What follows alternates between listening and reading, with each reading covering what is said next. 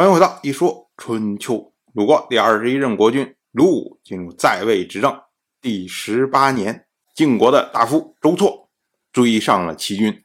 当时呢，用箭来射直绰，两箭分别射中了直绰左右两肩，就好像两支箭夹着直绰的脖子一样。那么周错呢，就在后面喊说：“前面的齐军听着，停车，还可以做三军的俘虏。”不停，下一箭就射你的后心。结果直错就回头说：“啊，那你的先发誓，保证不会杀我们。”然后周错就说：“我以太阳的名义起誓。”于是直错就把车给停下了。那么周错呢，也放下弓，从后面将直错给反绑。那么周错的车右也放下兵器，将跟直错同车的郭罪也绑起来。结果直错、郭罪。两个人都是身穿盔甲，反绑着手，坐在中军的鼓下。我们再说，晋国大军打算追逐齐国的逃兵，那么鲁国、魏国就请求攻打险地。我们要说啊，晋国攻打齐国，一方面是为了让齐国屈服，另外一方面呢，是为了劫掠齐国的财物。但是鲁国、魏国他们的想法就完全不一样。鲁国是因为连续受到齐国的讨伐，所以如芒在背；而魏国呢，则是因为魏国的先君魏看如今呢流亡在齐，他时时刻刻担心齐国会利用魏看来颠覆魏国的现政权，所以呢，鲁国、魏国都希望削弱齐国。那么攻克险地，这是削弱齐国最直接的办法。那么晋国呢？哎，就接受了鲁国和魏国的请求。到了本年的十一月十三，晋国大夫荀偃、士盖率领中军攻克了荆淄。到了十一月十九，晋国大夫魏将栾盈率领下军攻克了师。晋国大夫赵武、韩起则率领上军包围了卢，但是呢，还没有攻克。那么荆淄、师、卢，这都是在。泰山山脉附近，所以呢，属于是险关要地。到了本年的十二月初二，联军进军到了齐国都城西门雍门外的秦州，砍伐了雍门的丘木。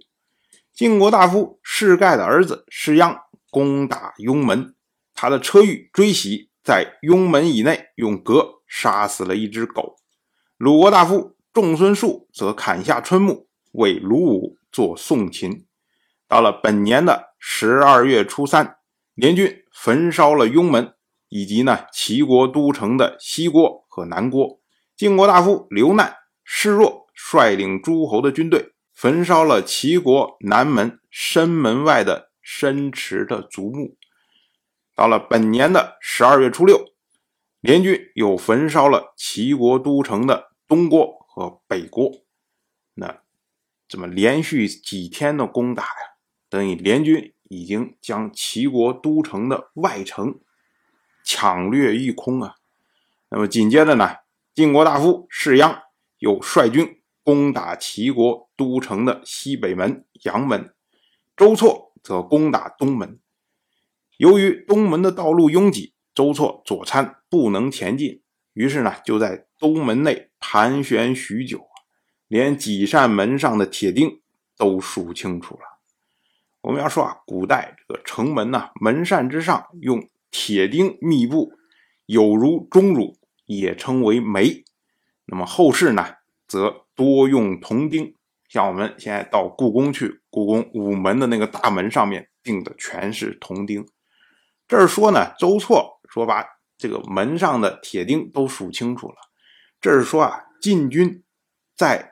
东门内可以长期驻留，翻过来呢，也就是说，晋国联军相对于齐国来说具有非常大的优势啊，进退都在自己的手中掌握。那这么几天的袭扰下来以后，齐国国君齐桓这已经有点受不住了，于是呢，他就驾车打算逃去游唐。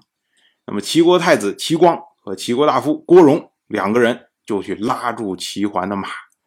两个人说：“啊，联军进军，快速，而且呢攻势凌厉，明显都是为了劫掠。如此行径，必无久战之心，恐怕马上就要退兵了。您又何必要怕他们呢？而且射击之主必须要持重，不持重就会失去民众。您一定要再等等啊！结果呢，齐桓觉得等不了了，这看着齐都都要被攻破了，于是呢，他就想强行催马离去，结果把齐光给惹急了。齐光抽出宝剑，直接砍断了马秧。我们说这个马秧啊，它是马颈的皮革，是和车上的横相连。一旦砍断了马秧，那么中间的两匹伏马就和横分离了。这时候呢，你车就驾不动这些马了。所以呢，齐桓一看，哎，这走不了了，只好放弃。那么到了本年的十二月初八，联军继续扩大战果，向东侵入到了渭水，向南侵入到了易水。这次啊，齐国真的是被打得非常的惨。当然，我就这么一说，您就那么一听。感谢您的耐心陪伴。如果您对《一说春秋》这个节目感兴趣的话，请在微信中搜索公众号。一说春秋，关注我，您不仅能得到一说春秋文字版的推送，还可以直接和我互动交流。我在那里等待您的真知灼见。